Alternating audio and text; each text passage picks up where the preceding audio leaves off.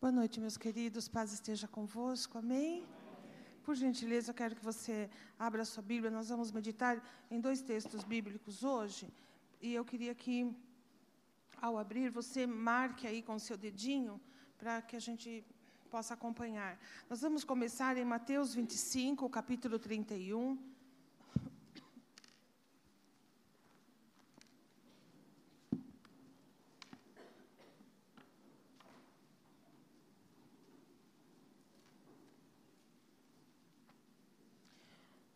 Depois, eh, por favor, você vá para Lucas 10, 25.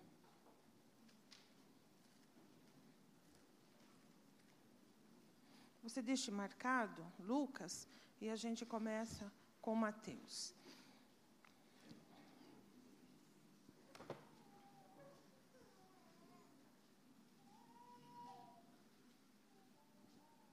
Amém? Todo mundo está pronto? Amém. Uh, você crê que a palavra de Deus é transformadora de vidas? Nós cremos. E nós temos muita facilidade de falar para o outro: olha, a palavra de Deus pode transformar a sua vida, né? Mas é bom que a gente entenda que a palavra de Deus é transformadora da nossa vida. Começa em nós. Que tal se hoje você desejasse ardentemente que a palavra de Deus transformasse você? Amém? A sua realidade de vida, a maneira como você enxerga as coisas, que fosse um acréscimo na sua vida. E eu queria que você ouvisse, entendesse, lesse, pensasse, argumentasse, no, tanto quanto possível, a respeito daquilo que a palavra de Deus nesta noite tem para oferecer ao nosso coração. Eu quero começar, antes de ler a Bíblia, eu quero que você faça eu quero fazer a você duas perguntas. Eu vou dar uns, uns, alguns segundos para que você responda a primeira, depois a segunda. E eu vou começar com a primeira pergunta. Eu queria que você pensasse sobre ela e responda para você mesmo. Qual foi a última vez que você recebeu um ato de bondade de alguém? Qual foi a última vez que você recebeu um ato de bondade de alguém? Pense aí com você e no seu coração.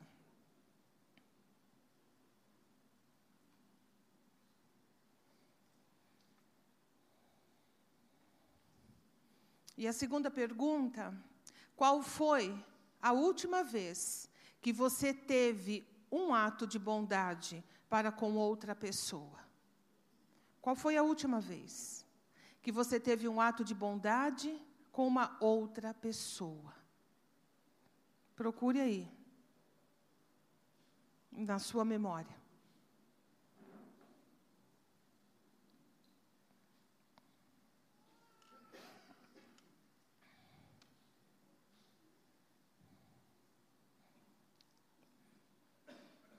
Deu para pensar um pouquinho?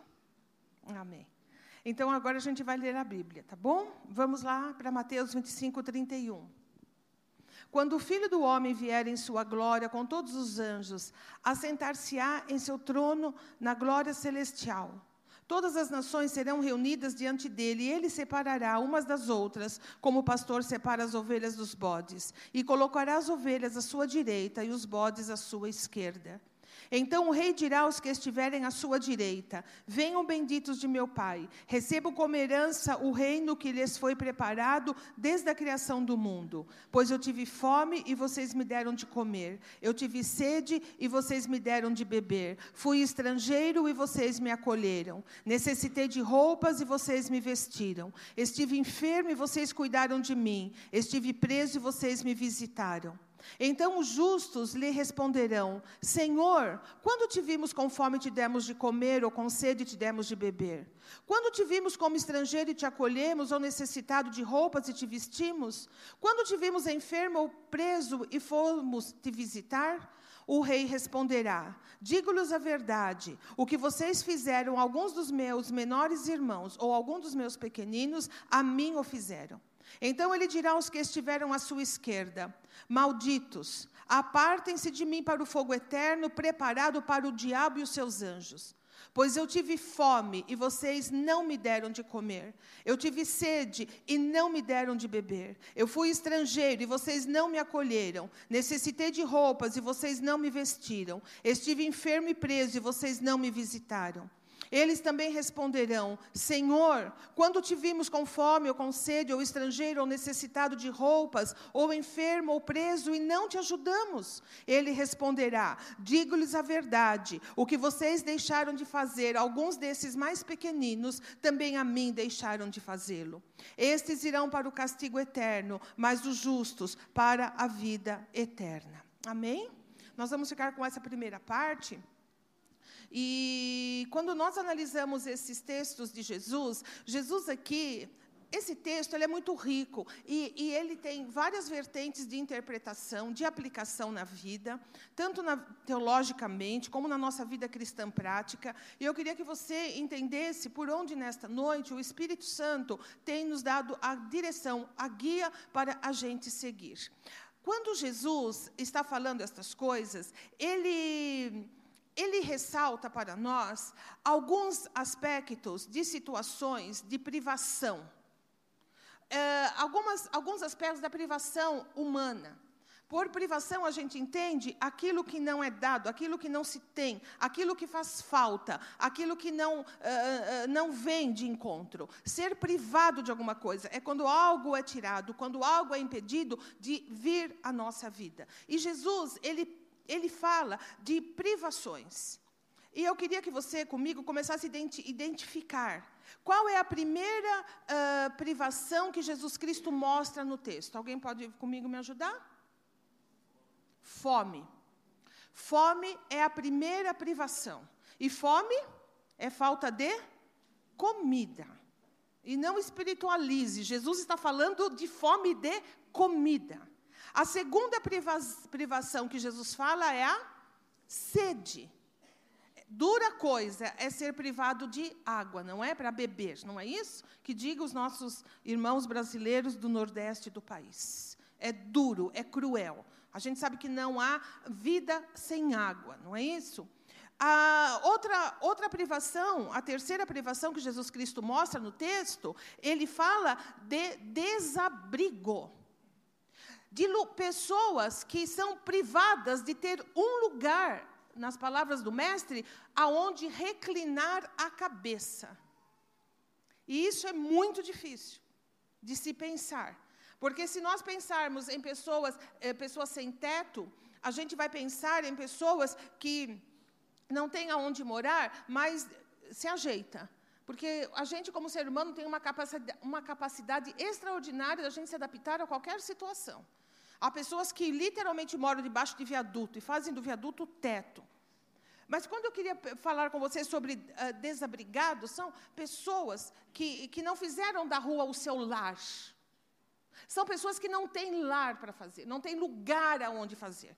Como Jesus disse, não tem aonde reclinar a cabeça. Se a gente lembrar um pouco dos refugiados de guerra, de todas as coisas que estão acontecendo, você percebe que são pessoas que ninguém quer. Ninguém quer. Todo mundo joga de um lado, joga para o outro. Até o mar não quer essas pessoas. É uma coisa terrível. É esse sentido de privação. Ser privado, de ter um lugar onde você possa ser acolhido. E também Jesus fala de outra privação, a privação da roupa, a nudez. E não pense você que aqui a questão de ser privado de roupa significa, ah, eu estou passando tanto frio, ai, como é difícil o frio. Não é isso. A roupa, ela tem para nós, e sempre teve para o homem desde Adão, não é isso? A, a função de nos cobrir. Uma das maiores humilhações que uma pessoa pode passar, ela não ter com o que cobrir o seu corpo. Você quer humilhar uma pessoa, você quer fazê-la sofrer uma, um agravo psicológico terrível, é você expor essa pessoa nua publicamente.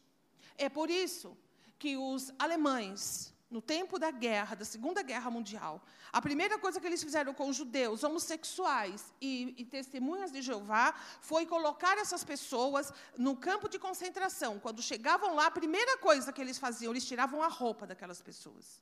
E as imagens que nós temos e documentos históricos mostram essas pessoas enfileiradas. Quando você vê uma cena dessa, você entende o que significa nudez.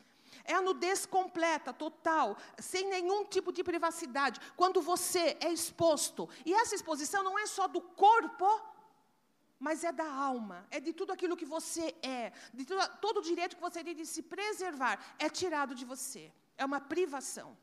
E também Jesus vai falar de um outro tipo de privação humano, que é o abandono, o esquecimento e o desprezo. É quando a, as pessoas não querem saber de você, têm vergonha de você, não querem andar com você, ou esquecem de você, e isso é uma, é um, é uma privação muito dolorosa. Talvez alguns de nós aqui já passamos em maior ou menor grau, talvez alguém nunca passou isso, mas quem passou sabe que isso é muito difícil. É tão difícil, nós não fomos criados para isso. Ah, o senso de abandono já vem desde bebê, desde de, de, que a criança nasce. Ela precisa de acolhimento, ela precisa saber que ela não está só, que ela não está abandonada. E isso vai caminhando conosco, é nossa constituição humana. Então, quando Jesus fala com relação a essas privações, ele está dizendo da, da nossa vida debaixo do sol, daquilo que nós realmente precisamos para viver. Às vezes você fala, eu preciso de tanta coisa para viver, outros falam, eu preciso de tão pouca coisa para viver. Tudo que nós precisamos para viver nesta vida está nessa relação que Jesus coloca aqui. Precisamos de comida, precisamos da nossa sede ser descedentada, precisamos de abrigo, precisamos de roupa para cobrir nosso corpo e precisamos ter um senso de, de importância. Nós temos que nos sentir, de alguma maneira, não abandonados. E é isso que Jesus começa a dizer nesse texto, e ele e ele fala algo muito interessante com pessoas que foram sensíveis a isso. Porque na parábola que ele diz, desculpe, no texto que ele fala, isso não é uma parábola, é uma realidade. No texto que ele diz, ele diz que o rei, ele vai chegar para um tipo de, de pessoas, uma, uma determinada classe de pessoas que não ficaram indiferentes frente a estas privações na vida de outras pessoas. Ele vai dizer que essas pessoas são chamadas de benditos de meu Pai. Ele vai dizer: Venham benditos de meu Pai. Vocês formam uma classe de pessoas que se importaram com os outros. Você, essa, as privações, de, de, as privações da, da, da, da vivência humana tocam o coração de vocês. E olha que coisa maravilhosa, né? Benditos de Deus. É assim que Jesus chama essa classe de pessoas nessa palavra que nós lemos. E eu queria abrir aqui, começar a fazer algumas perguntas. Eu vou caminhar por perguntas com você e comigo. Eu queria que você respondesse a uma pergunta.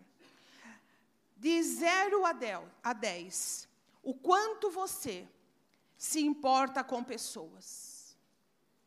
De 0 a 10. O quanto a privação na vida de outras pessoas mexe com você? Pense sobre isso. Nessa escala. Seja honesto e honesta consigo mesmo e dê uma nota. Avalie-se disso. Porque isso é muito importante. É muito importante. E essa, e essa pergunta não quer dizer a privação mexe comigo porque me incomoda, porque essas pessoas eh, não trabalham. Não é isso. Não é por aí. Não é para classificar. Não é para analisar situações. Não é isso é quando você olha, quando você entra em contato, o quanto isso mexe com você, comigo. E eu digo que deve mexer, porque nós queremos fazer parte daqueles que Jesus chama benditos de Deus. Amém? Amém. Vocês estão comigo? Amém. Amém. Uh, eu queria que você também pensasse, caminhando, que Jesus vai de novo separar essas pessoas. Mais uma vez, ele vai dizer isso. Ele vai falar: existem duas classes de pessoas, do, duas, dois grupos de pessoas que reagem de maneiras diferentes frente às mesmas situações. E as situações que nós estamos falando é situação, situações de, de privação daquilo que é essencial para a vida humana, daquilo que traz muito sofrimento se não estiver presente. Ele vai falar de dois grupos de pessoas também. Temos os benditos do Pai e os malditos. Nós temos agora, Jesus vai falar no versículo 40 e no versículo 41. Olha aí na sua Bíblia para você me acompanhar, por favor. Jesus vai dizer que existem as pessoas, aqueles que foram separados e ficaram à sua direita, que fizeram alguma coisa. E no versículo 45, ele vai falar daqueles que deixaram de fazer. Então ele fala, existem dois tipos de pessoas, e eu estou separando um para a esquerda, outro para a direita. Existem aqueles que fizeram e aqueles que deixaram de fazer. E isso mostra a nós, meus queridos, que Jesus, ele não está alheio ao que acontece debaixo do sol, para usar uma linguagem bíblica. Jesus não está alheio a maneira como nós, como a humanidade, estabelece suas relações. Ele não está alheio a isso. Ele está olhando e ele está contemplando todas estas coisas. Ele não está uh, isento disso, e ele também não isenta as pessoas que se aproximam dele, que querem ter uma vida com ele, ou seja, Jesus nos traz para pensar, nos traz para entender qual é o propósito nosso, na nossa vida, como igreja, como pessoas humanas que somos, porque nós somos seres humanos. Nós fomos criados à imagem e semelhança de Deus. Ele percebe e ele se, a Bíblia mostra muito claro que ele se identifica com os vulneráveis ele se identifica com pessoas que estão passando situações de privação. Ele se identifica, não passa desapercebido diante dele. Ele está atento a isso. Ele se identifica com aquele que, na verdade, uh, não teve quem fizesse por ele. Algumas pessoas que não fizeram. Jesus está se identificando com estas pessoas. E eu quero mostrar isso para você no texto.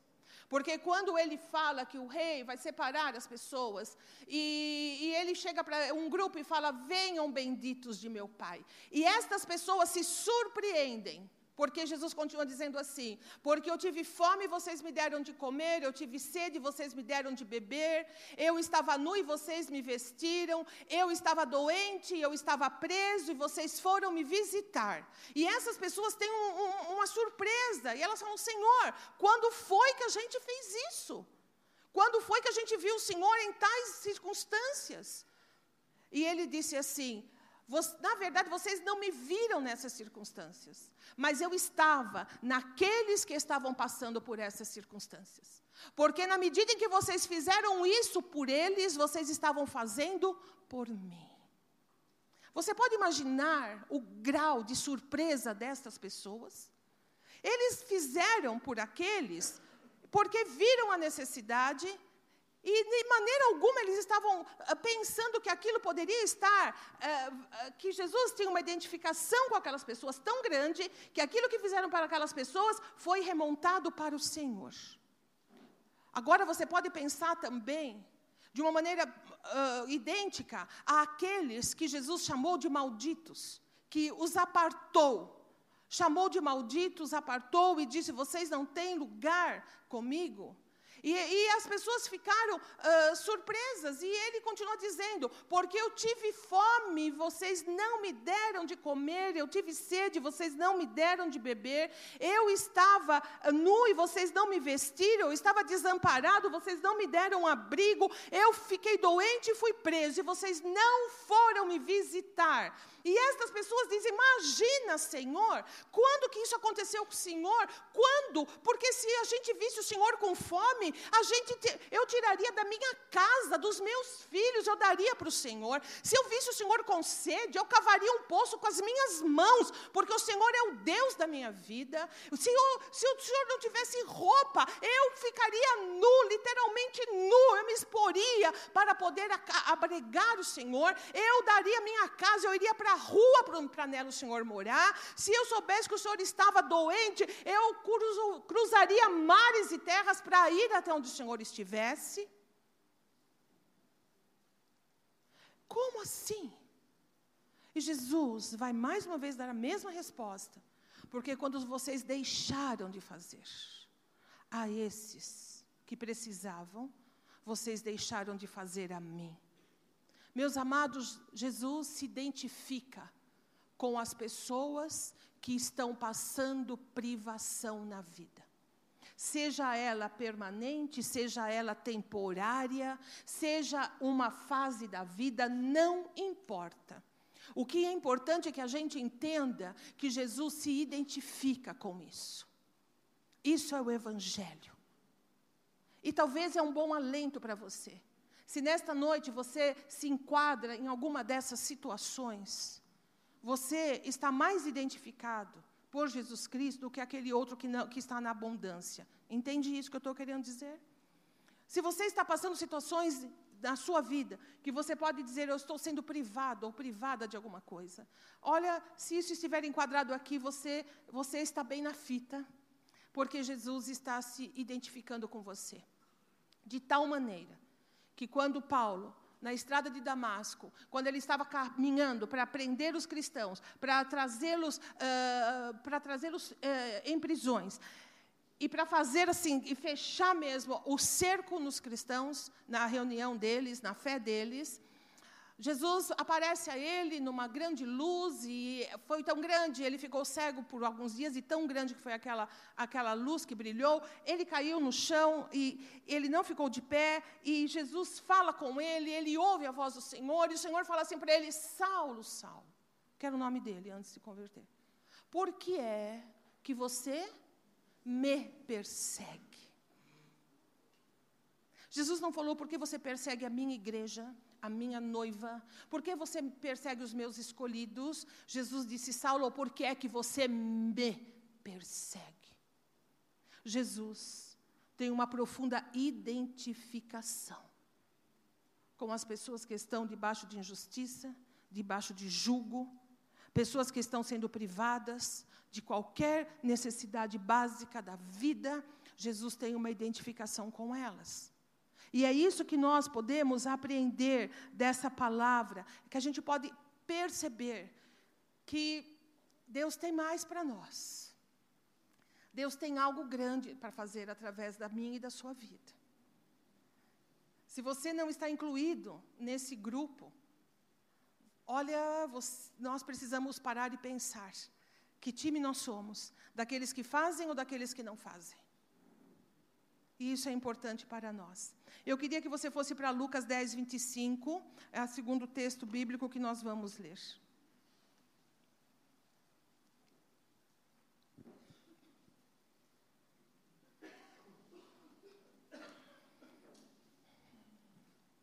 Todo mundo achou? Amém. Diz assim a palavra de Deus: certa ocasião, um perito na lei levantou-se para pôr Jesus à prova e lhe perguntou: Mestre, o que preciso fazer para herdar a vida eterna? O que está escrito na lei? respondeu Jesus. Como você a lê? Ele respondeu: Ame o Senhor, o seu Deus, de todo o seu coração, de toda a sua alma, de todas as suas forças e de todo o seu entendimento, e ame o seu próximo como a si mesmo. Jesus disse, disse Jesus: Você respondeu corretamente. Faça isso e viverá. Mas ele, querendo justificar-se, perguntou a Jesus: E quem é o meu próximo? Em resposta, disse Jesus: um homem descia de Jerusalém para Jericó, quando caiu nas mãos de assaltantes. Estes lhe tiraram as roupas, espancaram-no e se foram, deixando-o quase morto. Aconteceu estar descendo pela mesma estrada um sacerdote. Quando viu o homem, passou pelo outro lado. E assim também um levita, quando chegou ao lugar e o viu, passou pelo outro lado. Mas um samaritano, estando de viagem, chegou onde se encontrava o homem e, quando viu, teve piedade dele. Aproximou-se, enfaixou-lhe as feridas, derramando nelas vinho e óleo.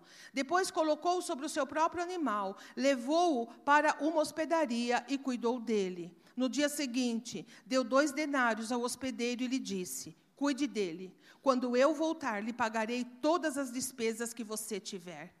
Qual destes três você acha que foi o próximo do homem que caiu nas mãos dos assaltantes? Aquele que teve misericórdia dele, respondeu o perito na lei. Jesus lhe disse: Vá e faça o mesmo.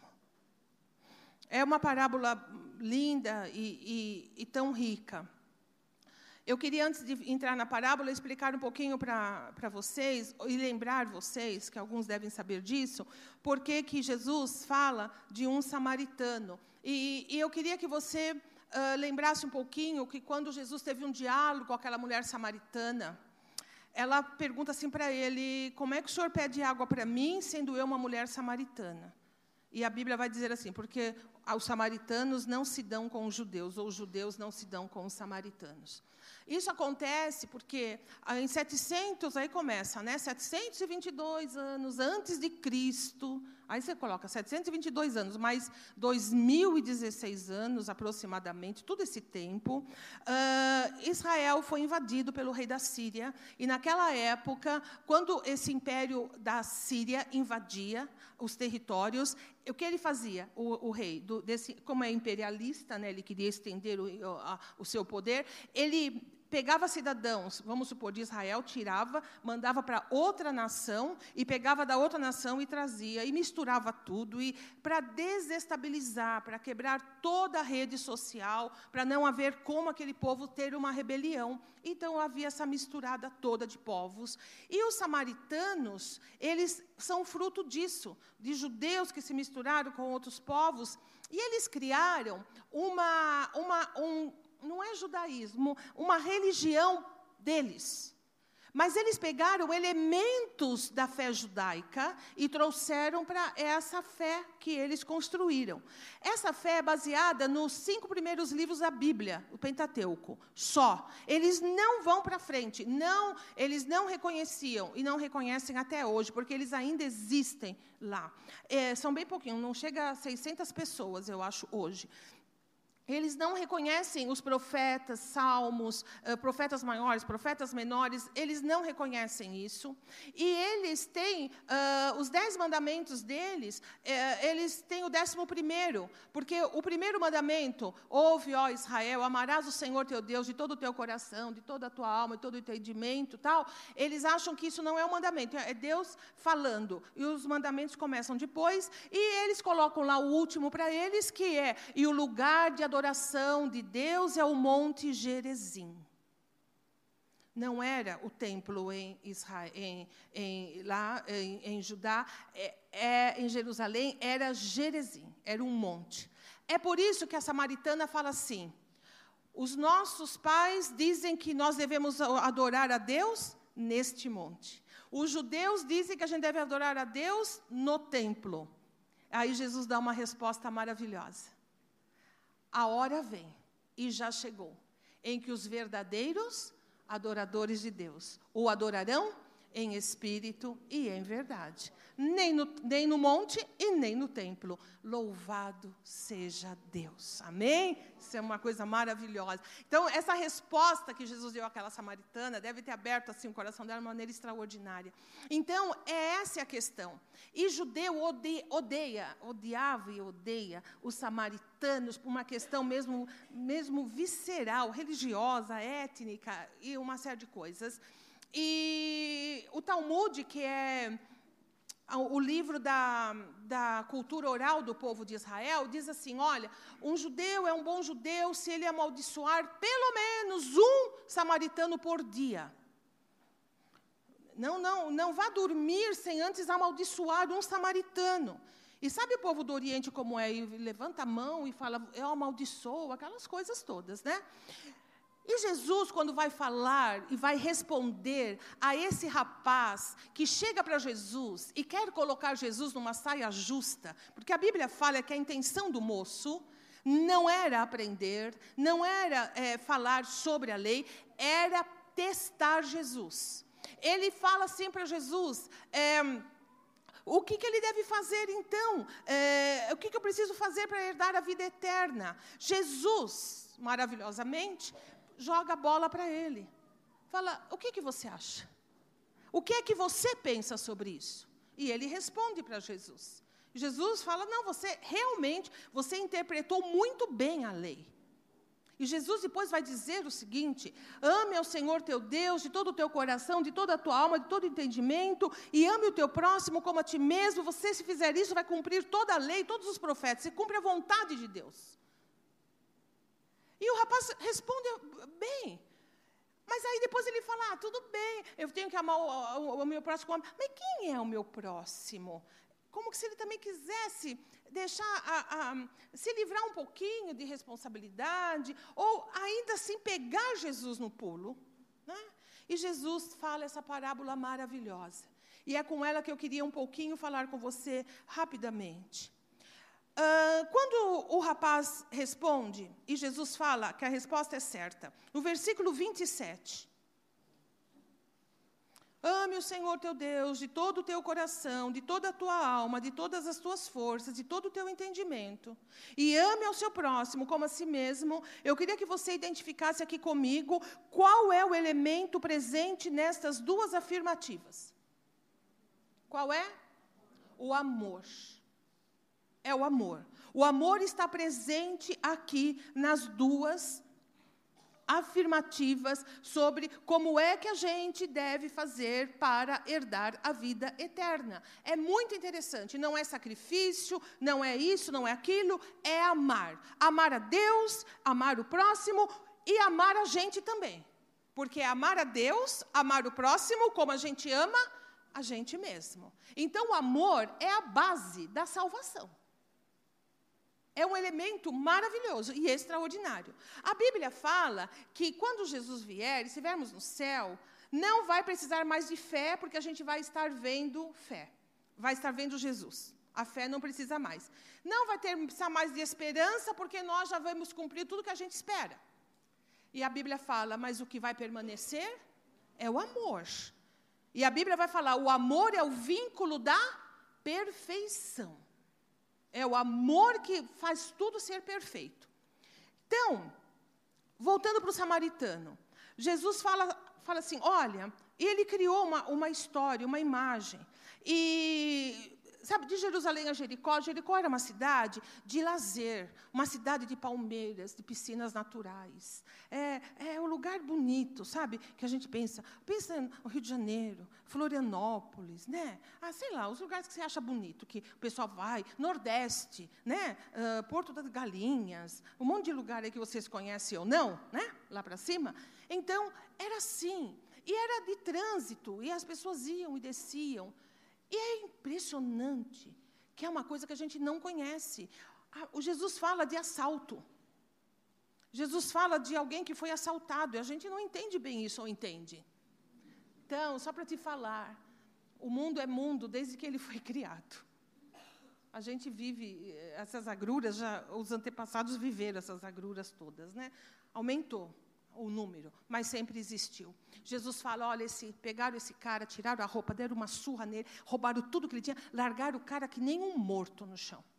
Um sacerdote está descendo, e era o sacerdote, uma alto, uma, uma, uma, uma, uma pessoa com uma posição muito alta na religião judaica, ele estava descendo. Ele viu, e ó, a Bíblia fala, Jesus fala, passou de largo.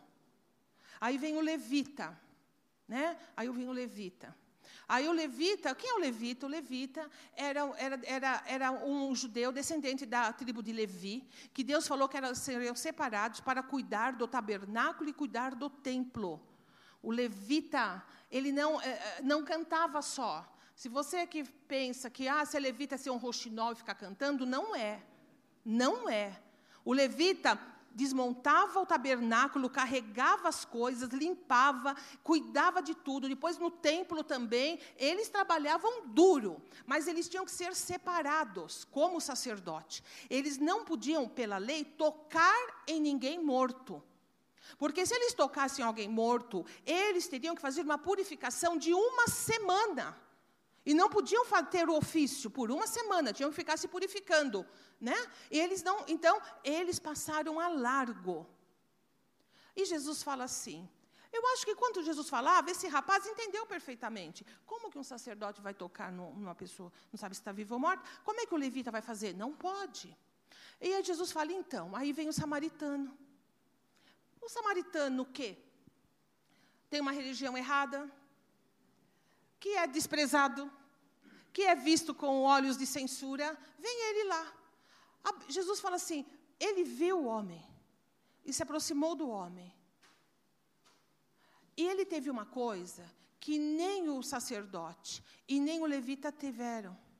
Você pode identificar comigo? O que, que ele teve? Compaixão. Ele teve misericórdia. Ele se viu naquele indivíduo. Quando ele olhou, ele viu ali alguém semelhante a ele. E foi essa diferença que fez com que ele agisse de forma completamente diferente daqueles dois. Agora você vai poder falar assim para mim, mas pastora, eles tinham que obedecer à lei, eles não poderiam se contaminar. Mas eu quero dizer a você uma coisa: eles poderiam ter, ter tido compaixão, eles poderiam ter ajudado e depois eles vão se purificar. Uma semana. E depois eles voltariam novamente a fazer tudo o que eles precisavam fazer. E porque uma vez Jesus Cristo disse: se vocês soubessem o que significa misericórdia quero e não sacrifícios, vocês iriam entender o coração de Deus. Eles fizeram isso. Eles colocaram à frente coisas em detrimento da pessoa. Mas o samaritano, e você imagina o judeu escutando isso? O samaritano se compadeceu, logo o samaritano, ele se compadece, ele olha, meus irmãos, você sabe por que existe muita dureza de coração? Você sabe por que é que a, a natureza humana é tão inclinada a, a, a, coisas duras e cruéis? Porque quando a gente olha o outro, a gente não se vê no outro. A gente não se vê. Mas uma coisa a gente precisa aprender. Nós temos que nos ver no outro, porque o outro é nós. Porque é um ser humano. Porque é alguém que sofre como nós. Porque é alguém que sente como nós. Independente de qualquer coisa, nós temos que entender uma vez eu vi um, um adolescente dando uma entrevista, faz tempo, na, numa rádio, ele, ele, fez um monte de coisas. Ele tinha uma ficha enorme. Ele não tinha, ele não era nem não tinha maioridade ainda. E ele já tinha aprontado muito, muito, muito. E aí o repórter perguntou para ele: Mas você não tem, você, por que é que você mata? E por que que você rouba? Por que que você faz essas coisas? Você não pensa na, na vida, no futuro? Ele virou para o repórter e falou assim: A minha vida não vale nada. Daqui a pouco eu vou morrer também. Entende a lógica? Se a minha vida não vale, a do outro vale menos ainda. Eu me vejo no outro. E quando eu não tenho bons olhos para mim, quando eu não me amo, o outro eu não vou amar também. É por isso que Jesus falou: ame o teu próximo como você tem que amar a você mesmo. Quando a gente pensa em, em pessoas, é, eu vi um vídeo, vocês devem ter visto esse vídeo, de um rapaz que faz um, um, um programa muito engraçado, me mostraram isso. Ele está na praia e ele faz amizade com um cachorrinho. Né? Todo mundo viu? É isso? Mulheres, aprendam com ele, é isso. Aí ele pega e fala assim: ai, que ser humaninho mais lindo! Ele está fazendo uma crítica ele está dizendo: as pessoas estão tratando os animais como deveriam tratar as pessoas. Você se lembra do gorila que, coitado, há pouco tempo agora morreu? Ele pegou uma criança, você viu, né? E ele estava agindo como um gorila. E ele pegou e, e carregou o menino, o menino todo. Porque o, o macaquinho vem, né? E, o, e, a criança não vem igual um, um macaco, né? Tem outra estrutura, óbvio. E, e eles pensaram em todas as possibilidades e pensaram em dar sedativo, atirar sedativo no macaco. Mas eles falaram no gorila, eles falaram assim, se a gente fizer isso, eles explicaram, uh, até o sedativo, quando o sedativo começar a fazer efeito, ele vai ficar tonto, ele vai ficar irritado. E quando ele ficar irritado, ele vai destroçar. A gente não sabe o que ele vai fazer. Ele pode pegar essa criança e atirar nas pedras. Então eles falaram: nós vamos ter que sacrificar o gorila pela criança. Tudo bem para você? Mas para algumas pessoas não. Para alguns órgãos internacionais não. Ficaram muito revoltados e questionaram, questionaram a escolha feita. Acharam que poderia ter sido de outra forma, mas outra forma colocaria em risco a vida da criança. Não. Em primeiro lugar, a gente tem que defender, segundo a tese deles, obviamente cada um pensa o que quer, os animais.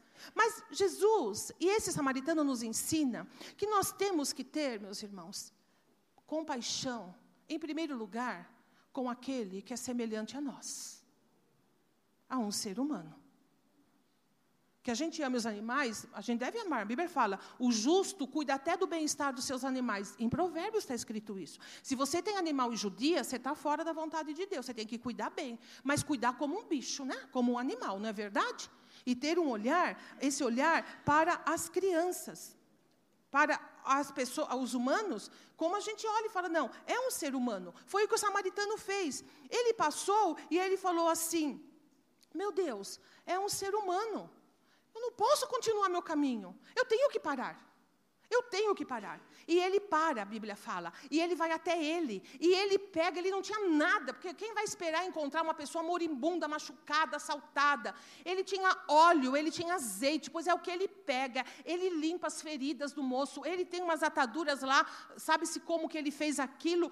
Ele dá um jeito na situação, ele pega o rapaz, coloca no animal dele e leva até uma, até uma pousada, ou, ou, ou lá, a mais próxima que tivesse. Era o que ele poderia fazer, era o que ele tinha mão para fazer. Quando ele faz isso, ele chega lá e ainda fala: Olha, eu cuidou dele a noite inteira. No dia seguinte, falou: Olha, agora você vai ficar aqui.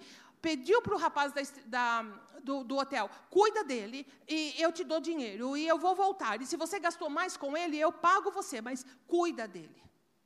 O que eu quero chamar a sua atenção é que esse homem, esse samaritano, ele não teve amor pelo moço.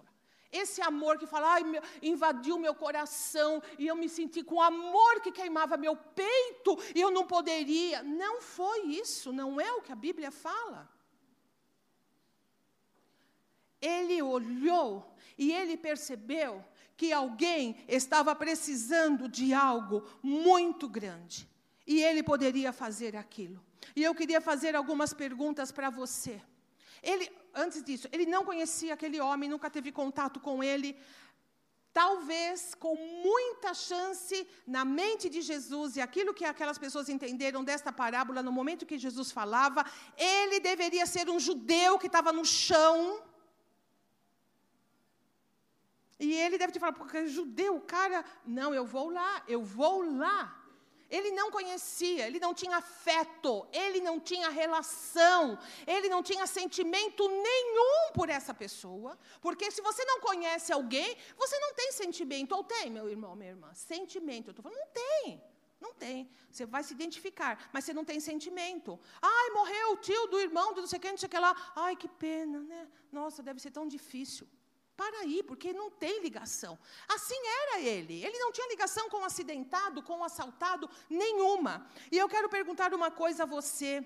Você acha que a gente precisa, segundo essa parábola, ter algum, algum tipo de afeição para, por alguém para fazer o bem para essa pessoa? Eu vou repetir. Você acha que nós precisamos ter sentimento para fazer o bem para alguém? Não.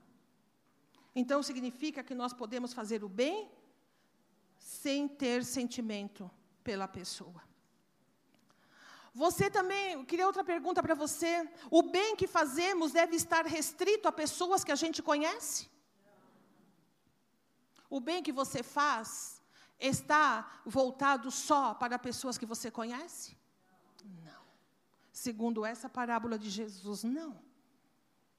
Não. Uma outra pergunta: o que a gente faz sem sentimento tem valor? O que a gente faz sem sentimento tem valor? Sim. Tem valor. E é nisso, e é nisso que Satanás nos engana. Quem foi que disse que só o que eu sinto tem valor? Quem foi que disse que o bem que eu faço, eu tenho que sentir para fazer? Mas você não acudiu? Ai, não senti. Mas você não deu comida? Ai, não senti. Mas você não foi visitar? Ai, não senti. não senti. Eu não senti de fazer. Apague isso do seu vocabulário, assim como eu vou apagar do meu. Nós não precisamos sentir para fazer nada. Nós precisamos sen não sentir para fazer tudo. Aquilo que nós fazemos sem sentimento tem valor, sim. Não é? Teve valor o ato do samaritano? Sim. E o que é mais importante? Sentir ou agir? O que é mais importante, mezanino? Deixa eles responderem. Mezanino, o que é mais importante? Agir. Eles estão falando o que é, vamos ver, né? Agir. Meus irmãos, não adianta. Ai, eu sinto tanto essas pessoas que sofrem. Ai, tem um irmão na igreja que passa privação e eu sei. Ai, mas eu estou orando. Oh, meu irmão, minha irmã. Oh, pastora Sandra. Há tempo de orar, tempo de jejuar, mas há tempo de agir. Se a necessidade está posta, se nós temos, estamos vendo, nós temos que agir. Nós temos que enxergar o outro como a gente olha para nós mesmos. Eu queria que você pensasse nisso e quebrasse esses paradigmas de dizer assim, mas se eu não sinto, não tem valor. Tem valor sim, porque o amor não é sentimento. Segundo a Bíblia, o amor é ação é ação. Você imagina Deus no alto dos céus, do seu trono, do sétimo céu, olhando para nós e dizendo assim: Eu amo tanto eles. Ai, como eu amo. Eu amo tanto. Eu amo tanto. O que seria de nós, meus irmãos? Seríamos pessoas amadas de Deus, sim, mas era isso. Se Deus não tivesse agido, nós estaríamos perdidos na nossa vida. O amor, segundo a Bíblia, não é um sentimento. O amor, segundo a Bíblia, é ação. É por isso que a Bíblia fala assim: ame o seu inimigo. Ah, não é possível que Deus me peça isso. Eu não vou conseguir. E quantas vezes você já deve ter pensado isso? Como é que eu vou conseguir amar o meu inimigo? Porque a gente tem a, o, o pensamento de ligar o amor bíblico a sentimento. Mas o que eu quero que você entenda é que amor é ação. O que Deus está dizendo é o seguinte: faça o bem para o seu inimigo. Mas ele falou mal de mim, fale bem dele. Ai, mas ele me prejudicou, facilite a vida dele. Ai, mas isso o quê? Faça por ele haja. Mas eu não estou sentindo. Deus não perguntou isso nem para mim, nem para você. Deus mandou eu amar. E o amor, segundo Deus, é agir. É agir. Senhor, eu não tenho vontade, mas eu vou fazer. Esse é o amor, segundo Deus. Eu li um livro há muitos anos atrás, há muitos anos atrás. E, ele, e, o, e o autor do livro falava, eh, e ele deu uma, uma, uma ilustração que eu quero dividir com você sobre isso, sobre sentimento, sobre amor como sentimento e amor como ação. Todo mundo já sabe que quando vai construir uma casa tem que fazer coluna, não é isso? Aquela coisa horrorosa, que, né, que dá um trabalho tal. Então, a primeira coisa que você vai fazer uma coluna, eu já sei, você vai cavar lá no fundo. Cavou tudo, o chão já está pronto, cavou a terra tal. Qual é a primeira coisa que você faz? Hã? A madeira para quê? Para fazer a forma, não é isso? Porque a coluna tem que ter uma forma. Você faz a madeira. E depois, a madeira ali pronta, o que, que você faz? Preenche. Você joga cimento dentro dela, não é isso? Assim esse pastor explicou. Ele disse assim: tenha ação, faça madeira, e Deus vai colocar o amor, o sentimento dentro. Amém? Não é para ficar sentado esperando o amor cair do céu no coração e incendiar e tal. Não. Haja, faça e Deus vai colocar, Ele vai se incumbir de colocar o sentimento dentro da gente. Então, fica fácil ou não fica fácil amar o seu inimigo desse jeito? Fica. Fica fácil ou não fica fácil você perdoar quem te ofende? Fica. Porque também é um ato de amor, é um ato, eu faço e pronto. É um ato. Não é hipocrisia, mas é, é, é, andar segundo Deus, é entender que Deus tem um amor que agiu. Porque a Bíblia vai falar em João 3,16 o quê? Vamos lá, todos nós juntos? Um, dois, três. Porque Deus. Pare aí. Imagina se tivesse terminado aí.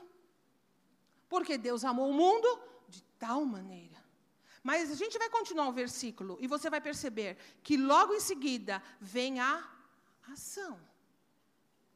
Porque Deus amou o mundo de tal maneira que deu o seu Filho unigênito, para que todo aquele que nele crê não pereça, mas tenha a vida eterna. O amor de Deus, ele é expressado, ele é expresso nas nossas vidas através dos atos de ação dele.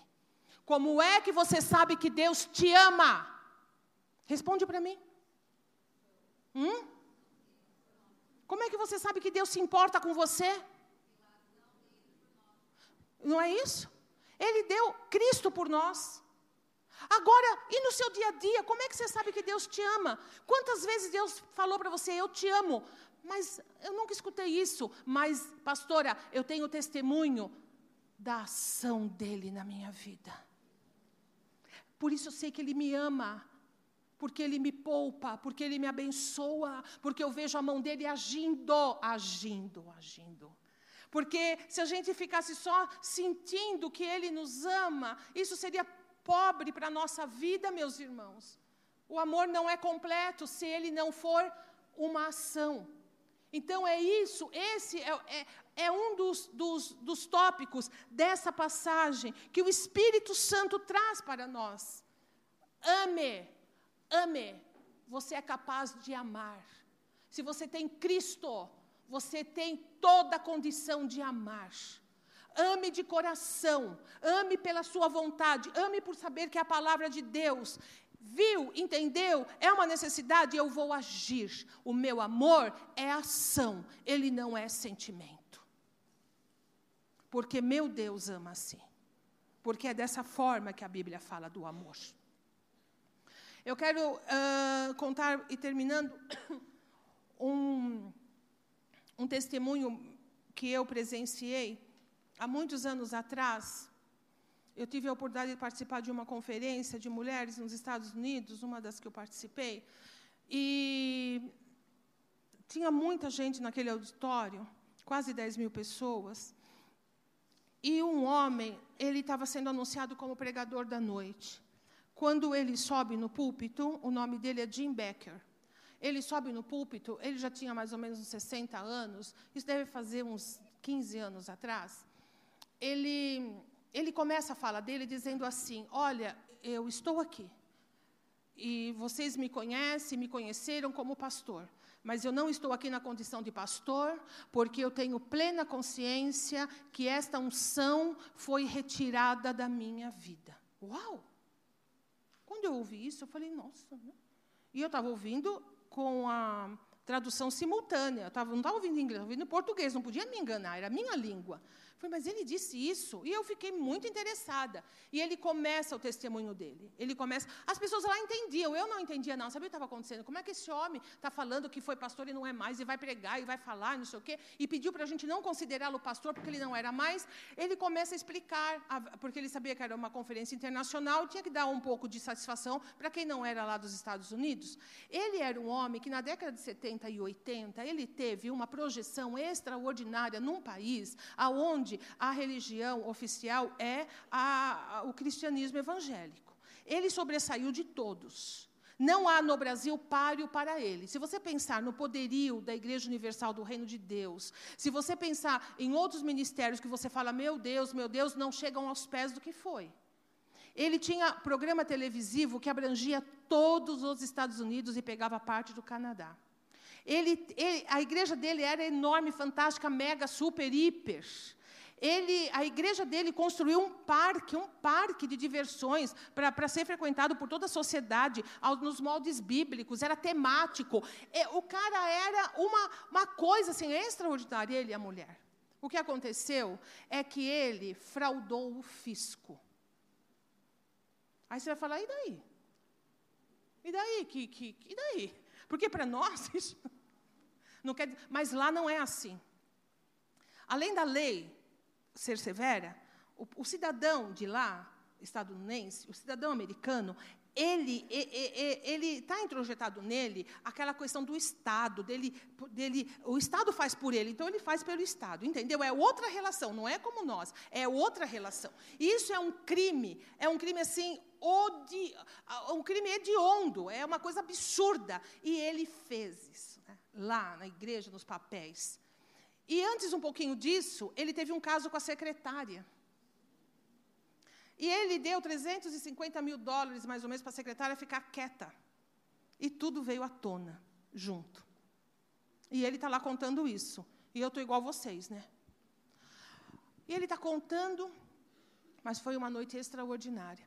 E ele contando, e ele, ele é preso. A polícia vai na casa dele. Todas as redes de televisão estavam mostrando. Todas, todas, ao vivo. Todas, todas não tinha internet ainda como a gente tem hoje, todas as televisões mostrando, a polícia entrou na casa dele, ele saiu algemado, e ele conta que o repórter depois perguntou para ele qual foi o momento mais difícil da prisão. Ele falou: o momento mais difícil foi quando entraram na minha casa, me algemaram, e eu chorava muito, eu estava muito envergonhado, e quando eu saí na porta, que eu vi toda aquela televisão, todas aquelas coisas, eu não pude limpar o nariz.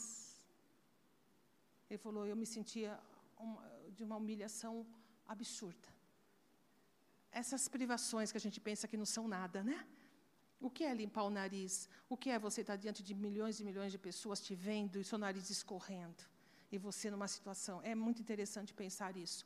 E ele foi preso, ele ficou cinco anos. A, a, a, era muito mais, mas ele fez acordo lá e ele ficou cinco anos. E ele fala que nesses cinco anos a mulher começou a visitá-lo e algum tempo ela foi, uh, somente ela ia e o filho, ninguém mais foi os pastores dele, porque foi um, foi uma, irmãos, foi uma coisa assim absurda, foi muito, muito pesado.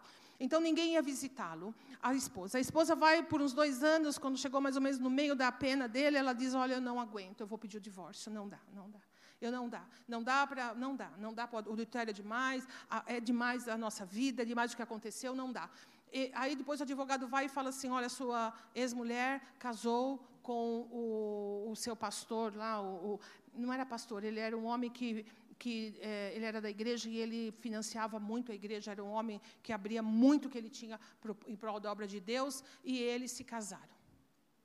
O filho continuou indo e falou assim para ele: Pai, eu estou mais perto do Senhor hoje do que eu estava quando o Senhor estava livre. O Senhor nunca teve tempo para sentar e conversar comigo, por causa de tudo que fazia, aquela loucura, né, muito, muita demanda, e hoje o Senhor tem. E ficou indo algumas vezes lá. Mas teve uma época que tudo escasseou. Ninguém o visitava. Ninguém o visitava.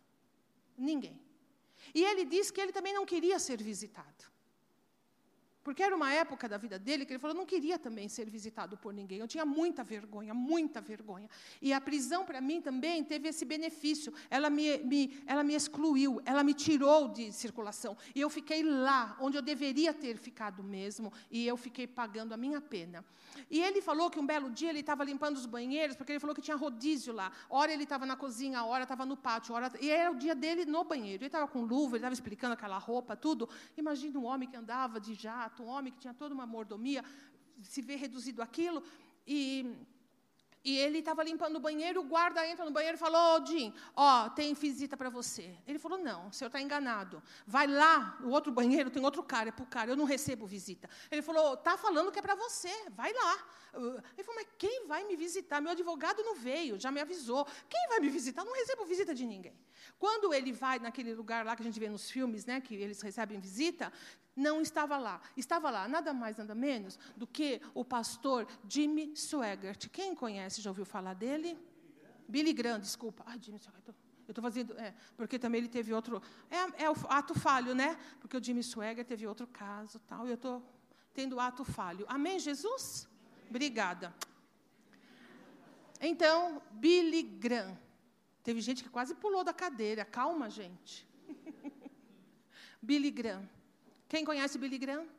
Ouviu falar? Quem não conhece, ele foi, um do, eu acho que o maior evangelista conhecido no século XX.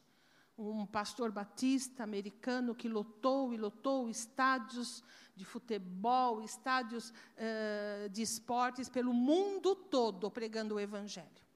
Pregando o Evangelho. Não havia curas, não havia milagres, não havia apelo financeiro, e as multidões iam à frente aceitar Jesus de uma maneira extraordinária um homem conhecido. Ele morreu faz pouco tempo, vocês viram na revista Time, saiu isso. Um homem ilibado, ilibado, uma reputação ilibada durante toda a vida dele.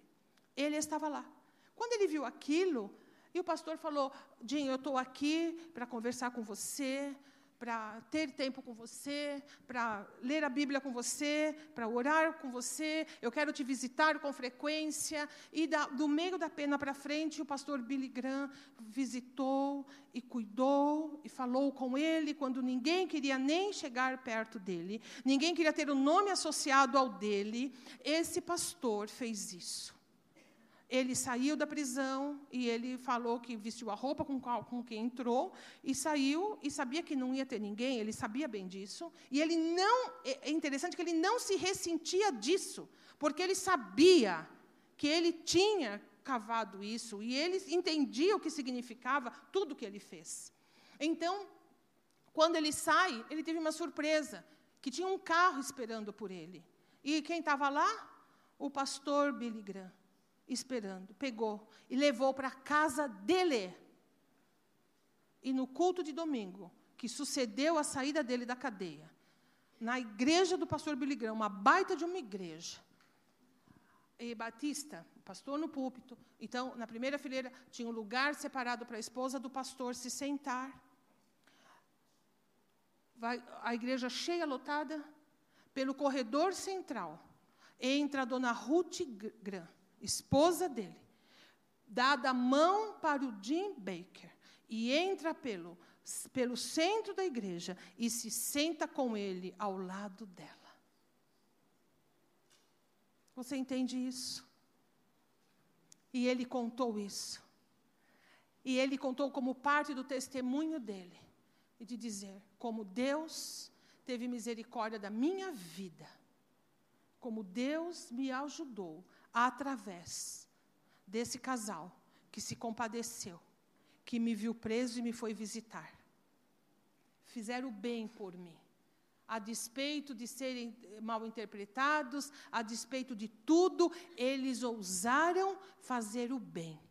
E ele falava: Hoje eu estou aqui para testemunhar. E ele foi para um outro caminho, que agora não me cabe falar, porque é longo, um, mas foi um culto maravilhoso maravilhoso. E eu sei que lá no céu, esse, o pastor Billy Graham, ele deve ter um grande galardão pelas almas que ele ganhou por, durante toda a sua vida, mas por esse ato de bondade, pelo bem que ele fez a essa ovelha que estava desgarrada e precisava de amparo. Eu quero que você me entenda uma coisa. Nós vivemos em tempos, meus irmãos, onde todos nós sabemos de cor os nossos direitos. Todo mundo sabe. Nós vemos uma sociedade onde nós reivindicamos os nossos direitos. Isso é bom. Mas uma coisa é triste nisso. Nós nos esquecemos dos nossos deveres. A gente só faz, a gente só reivindica aquilo que é para nós. Mas a gente não está disposto a fazer, a pagar o preço, a fazer algo pelo outro.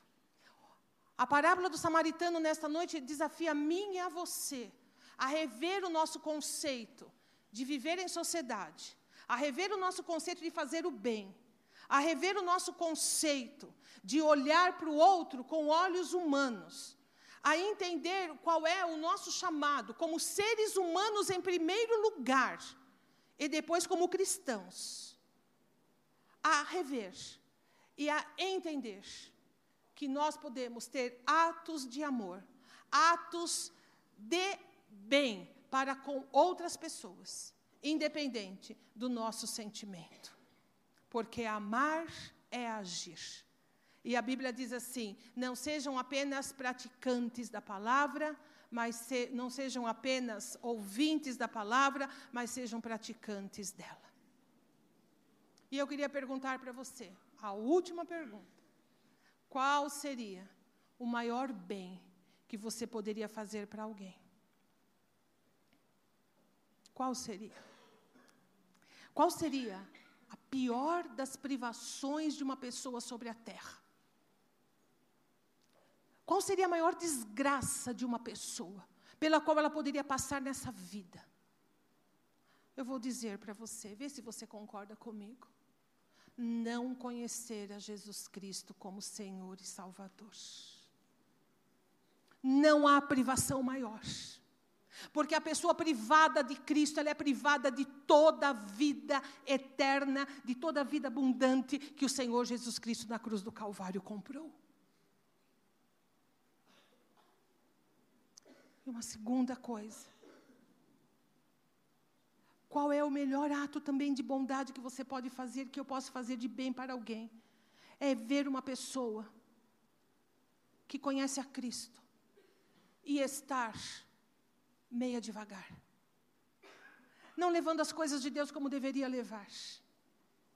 Dando lugar ao diabo, dando lugar a si mesmo, fazendo com que as coisas vão como vai. Ah, tá tudo bem, e sabe que não tá. E você sabe dessa pessoa, e você conhece e sabe. E às vezes por amizade, às vezes por isso, por aquilo, você faz vista grossa. Faça o bem para esta pessoa. A Bíblia fala assim: pegue pelos cabelos se precisar, mas não deixa que essa pessoa se perca.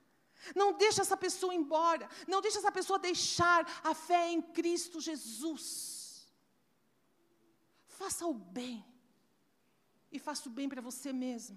Quem sabe é você que está assim. Quem sabe é você que está sem Cristo na sua vida. Quem sabe é você que está privado ou privada de toda a graça, de toda a bênção que Jesus Cristo tem para te dar, porque Ele te ama. Se Ele deu a parábola do, do, do bom samaritano, que amor Ele não tem? Ele ama. Olhe para a sua vida. Deus tem um plano, Deus tem um destino para você traçado, terminado. Entregue sua vida ao Senhor. Vá a Ele, é tempo, é tempo de você rever, é tempo de você tomar uma decisão, uma atitude na sua vida. Não passe a largo daquilo que Deus tem para você. Não passe a largo daquilo que Deus, em Cristo, preparou para você. E quem sabe não é você que anda aí flertando, brincando com o pecado, dividido, que nunca se acerta, que ora lá, ora aqui, que tem uma vida dupla, que ninguém conhece, mas não importa, nós não estamos aqui para um ou outro conhecer a vida, nós estamos aqui para servir a Deus de todo o nosso coração.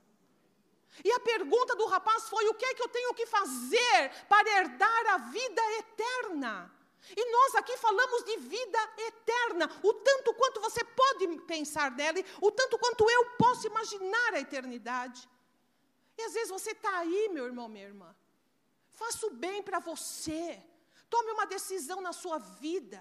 Reveja os seus valores. Há tempo, você ainda está respirando. Jesus ainda não voltou. Há tempo para isso. Tome uma posição. Não passe a largo a vida que Deus tem para você como servo e serva de Deus. Deus tem um plano, um propósito para nós faça o bem, haja, porque agir é, é, é ato de amor. Mas antes de começar pelo fora, comece a fazer o bem para você mesmo. E é nesta noite que eu quero trazer você para o centro da sua vida, para o centro do seu coração. E eu quero que você responda a esta pergunta: o quanto de bem você tem feito a você mesmo? o quanto de bem você tem feito à sua alma, ao seu coração, o quanto de bem você tem tentado buscar para si mesmo, porque uma coisa é certa: Jesus vai voltar. A volta dele vai se dar, ou pelo, quando ele vier nos céus buscar a igreja, ou quando eu ou você a gente morrer, porque essa é uma realidade, porque estamos aqui para isso, meus irmãos. E a parábola fala da vida eterna. E é essa vida eterna que cada um de nós, nesta noite, tem que se ver com ela. Tem que se ver com ela. Não, não brinque. Deus não deu uma palavra assim à toa. Deus não nos, não nos deu uma mensagem assim à toa. Não brinque com isso. Não passe a largo da graça de Deus, daquilo que Deus tem para a sua vida. Em Deus há conserto. Em Deus há sempre, sempre uma chance. Em Deus nós temos refúgio. Em Deus que mata a nossa sede, que agasalha a nossa alma, que nos dá um abrigo. Deus é Deus, Ele ama e Ele age. Prova disso é Ele agindo hoje no nosso coração. Prova disso é que a gente não sai daqui hoje como a gente entrou, porque Ele age. Ele ama e Ele não fica só no amor, Ele vem nos atos de justiça e de bondade para conosco. Nesta noite, tenha um encontro consigo mesmo, com sua vida, com sua alma. Veja a sua posição, quem é você. Se hoje você fechasse os seus olhos, o, qual é o sentimento que você tem quando eu falo isso? Se você morresse hoje, qual seria o destino da tua alma? Para todos vocês eu falo, falo para mim. Se morresse hoje, qual seria o destino da sua alma? Que impacto tem essa pergunta para você? Ai, pastora, louvado seja Deus, porque eu vou para Jesus, eu estou lá, que bênção.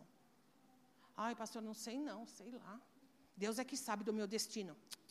A Bíblia fala claramente: aquele que tem o filho tem a vida.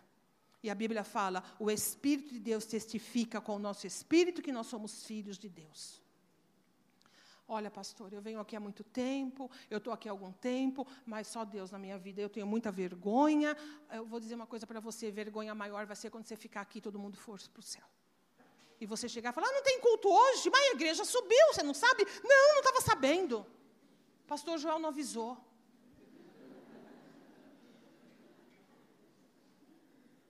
Entende isso? A gente brinca, ri, mas a coisa, meus irmãos, é tão séria. E só você, só você pode tomar uma decisão. Ninguém, ninguém por você. É você com você mesmo. Feche seus olhos na presença de Deus, em nome de Jesus.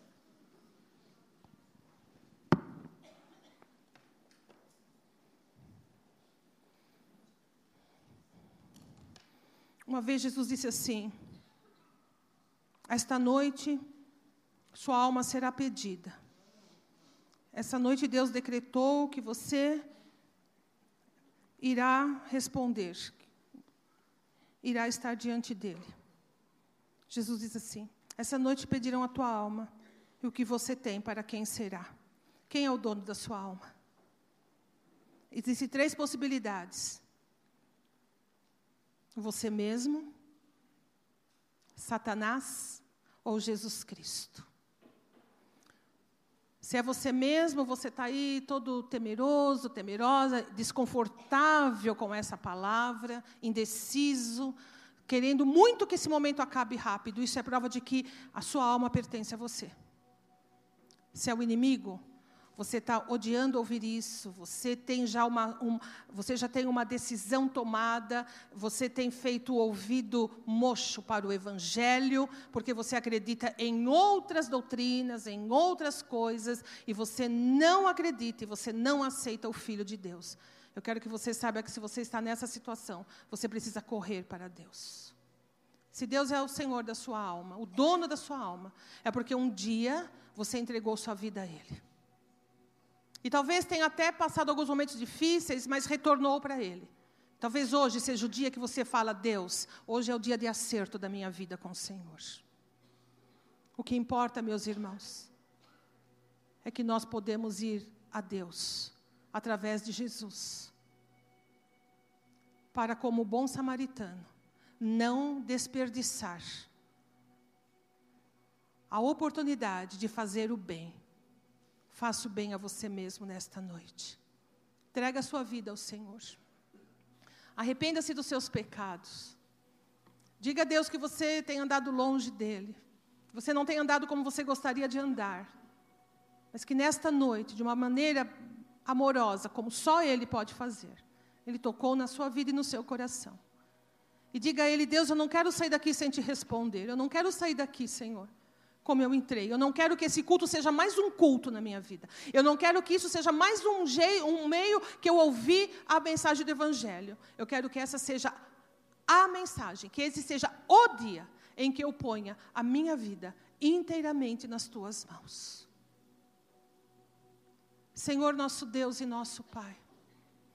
Nós estamos na tua presença, nós queremos te agradecer e te louvar pela oportunidade que nos dá, pela tua bondade, pelo teu amor que se expressa a nós através da tua palavra que queima e arde no nosso coração.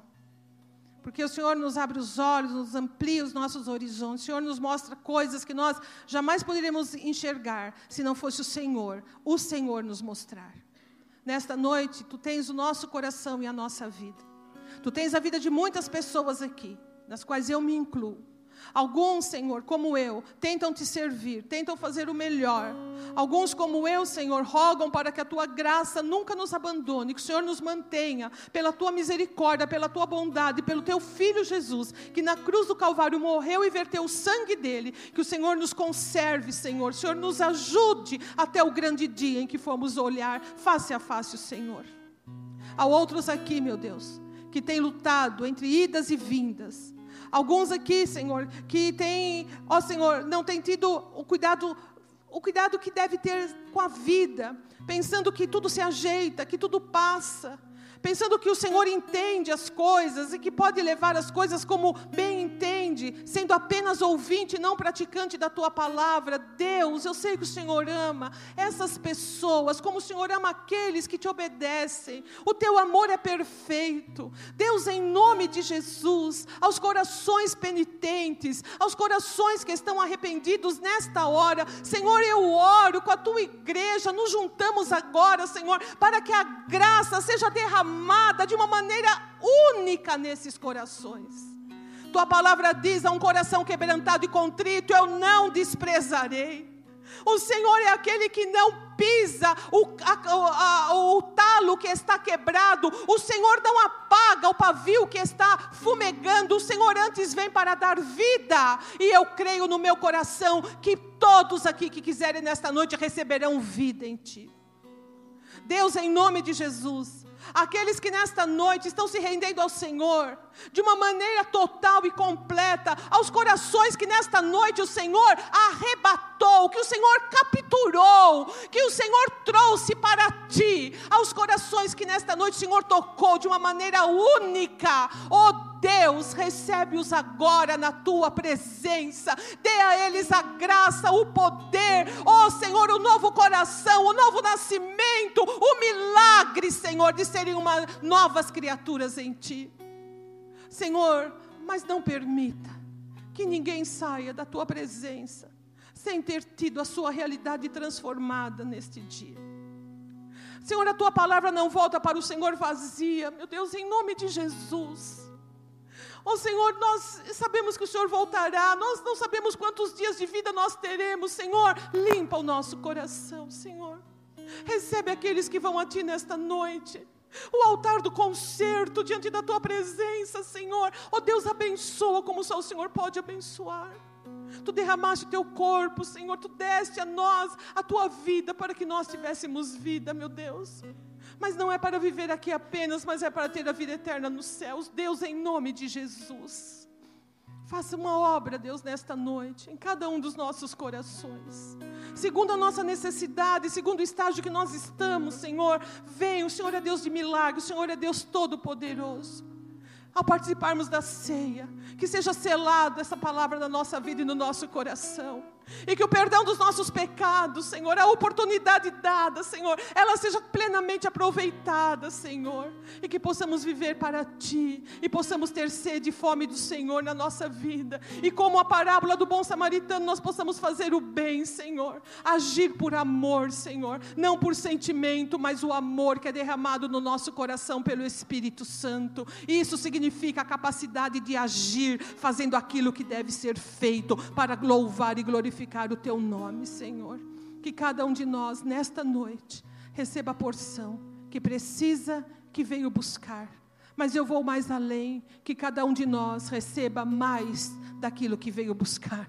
Que saiamos daqui abençoados, perdoados, fortalecidos para continuar a vida, meu Deus, a vida que o Senhor tem preparado para cada um de nós.